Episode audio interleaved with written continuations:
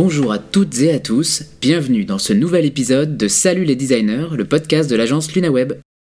Aujourd'hui, nous inaugurons le tout premier épisode de notre série parallèle, la capsule. Dans ce nouveau format court, nous irons à la découverte de différentes thématiques du design UX en compagnie d'un membre de l'équipe de l'agence. Et pour ouvrir cette série, je suis vraiment très heureux de recevoir ma collègue Justine Nicole, UX Researcher à l'agence. Salut Justine Salut Damien Justine, est-ce que avant de commencer, tu veux bien te présenter en quelques mots? Nous dire ce que tu fais à l'agence?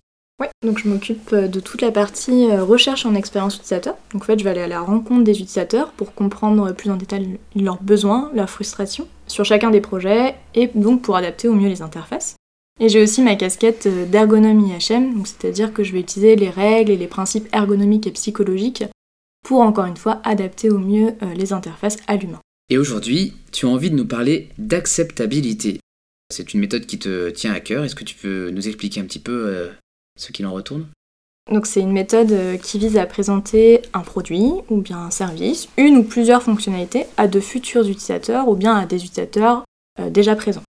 Et en fait l'idée ça va être de voir s'ils pourraient l'utiliser ou non, et donc par conséquent s'il y a des choses en fait à modifier, améliorer pour qu'ils l'utilisent.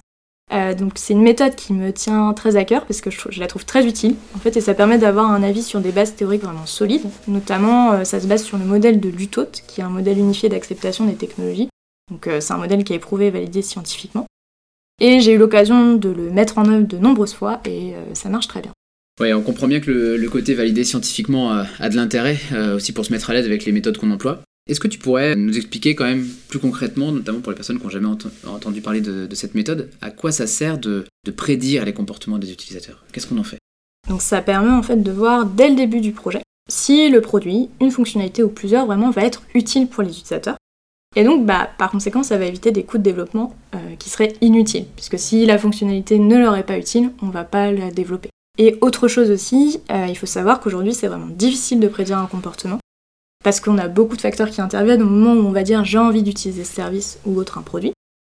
Euh, mais euh, la méthode d'acceptabilité, ça va permettre d'expliquer 70% des intentions d'usage. Donc c'est les gens qui vont dire j'ai envie d'utiliser ce produit, bah, je vais utiliser ce produit parce que ça on n'est pas capable de le prédire, mais j'ai envie d'utiliser ce produit et ça va nous donner des pistes pour, euh, pour savoir quelle fonctionnalité il faut mettre ou non dans l'interface. On imagine bien qu'avoir une bonne idée de ce que les utilisateurs sont prêts à faire, ça peut servir pour la, servir la réussite en fait de ce que l'on va entreprendre. Mais ce qu'on pourrait se demander, c'est euh, sur un projet web ou pas, à quel moment il est plus propice de, mettre en place cette méthode? Alors vraiment le moment euh, le plus propice, et comme toujours quand on fait une méthode UXR, c'est d'être vraiment en amont. Et donc là, en l'occurrence, c'est ce qu'on appelle l'acceptabilité a priori.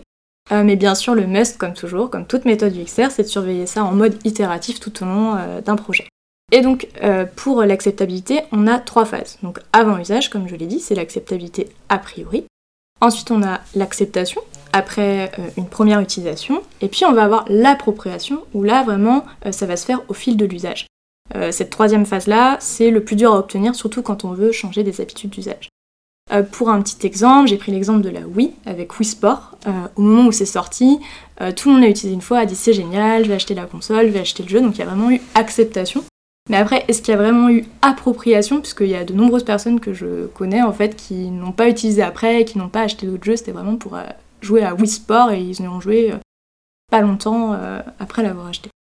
Oui, donc ça permet aussi de mesurer euh, si, si un produit ou service peut être utilisé de façon pérenne. Et ça, c'est vrai que c'est intéressant parce qu'on peut avoir un usage éphémère, comme tu, mm. comme tu le précises. Tu, tu, as déjà utilisé cette méthode à l'agence au cours de l'année écoulée notamment. Est-ce que tu veux nous expliquer un petit peu le, le cadre de ces applications?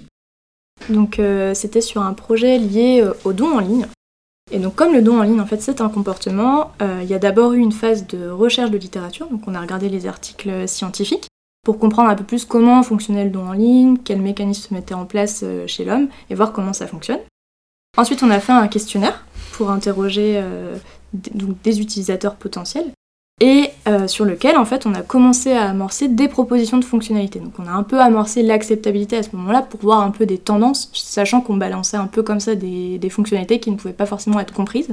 Donc c'est pour ça qu'ensuite on a fait vraiment des entretiens dédiés à l'acceptabilité euh, dans lesquels on a vraiment mis en œuvre la méthode.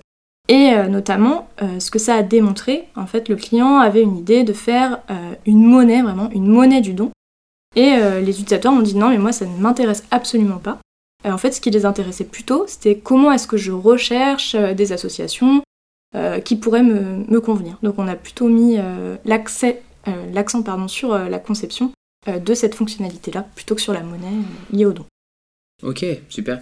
Donc on comprend bien qu'on va pouvoir prédire euh, l'adoption des utilisateurs de tel ou tel service. On va pouvoir aussi prédire euh, s'ils vont l'utiliser sur la durée. Donc ça c'est super intéressant. Mais est-ce que l'acceptabilité a aussi d'autres apports?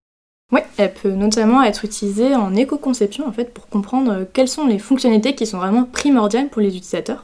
Euh, et pareil, dans une logique MVP, bah, c'est un peu comme en éco-conception quand on va choisir les fonctionnalités les plus utiles aux utilisateurs. Et donc du coup, cette méthode est un peu nouvelle, je pense qu'elle ne parle pas encore à, tout le monde, enfin elle est nouvelle pour euh, plusieurs personnes, mais elle n'est pas nouvelle dans le, dans le temps. Euh, est-ce que tu aurais une petite astuce à nous délivrer pour euh, aider celles et ceux qui auraient envie de, s'essayer là prochainement à cette méthode? Ouais, donc j'en ai déjà un peu parlé dans mon exemple sur la plateforme de dons en ligne, mais l'idée ça va être vraiment d'allier cette méthodologie d'acceptabilité à d'autres méthodes euh, voilà, notamment, euh, je ne l'ai pas précisé, mais dans les entretiens, en fait, on avait fait avant une phase plutôt sur les habitudes d'usage. Ça va permettre de comprendre en quoi telle ou telle fonctionnalité est plus acceptable qu'une autre. Et aussi, euh, dans une logique d'innovation, en fait, on va pouvoir peut-être trouver d'autres fonctionnalités auxquelles on n'avait pas pensé. Merci beaucoup, Justine. Je pense vraiment que ce partage sera une découverte pour beaucoup de nos auditrices et auditeurs. Voilà de quoi attiser la curiosité de celles et ceux qui s'intéressent de près ou de loin à la prédiction des usages. Retrouvez désormais ce nouveau format, la capsule, tous les deux mois. Nous avons déjà pas mal de thématiques design à vous partager cette année et nous espérons que ça vous intéressera. N'hésitez pas enfin à vous abonner à la newsletter du podcast pour retrouver l'ensemble des ressources de nos épisodes, les tips et conseils de nos invités. C'est sur le site salutlesdesigners.lunaweb.fr que ça se passe. À bientôt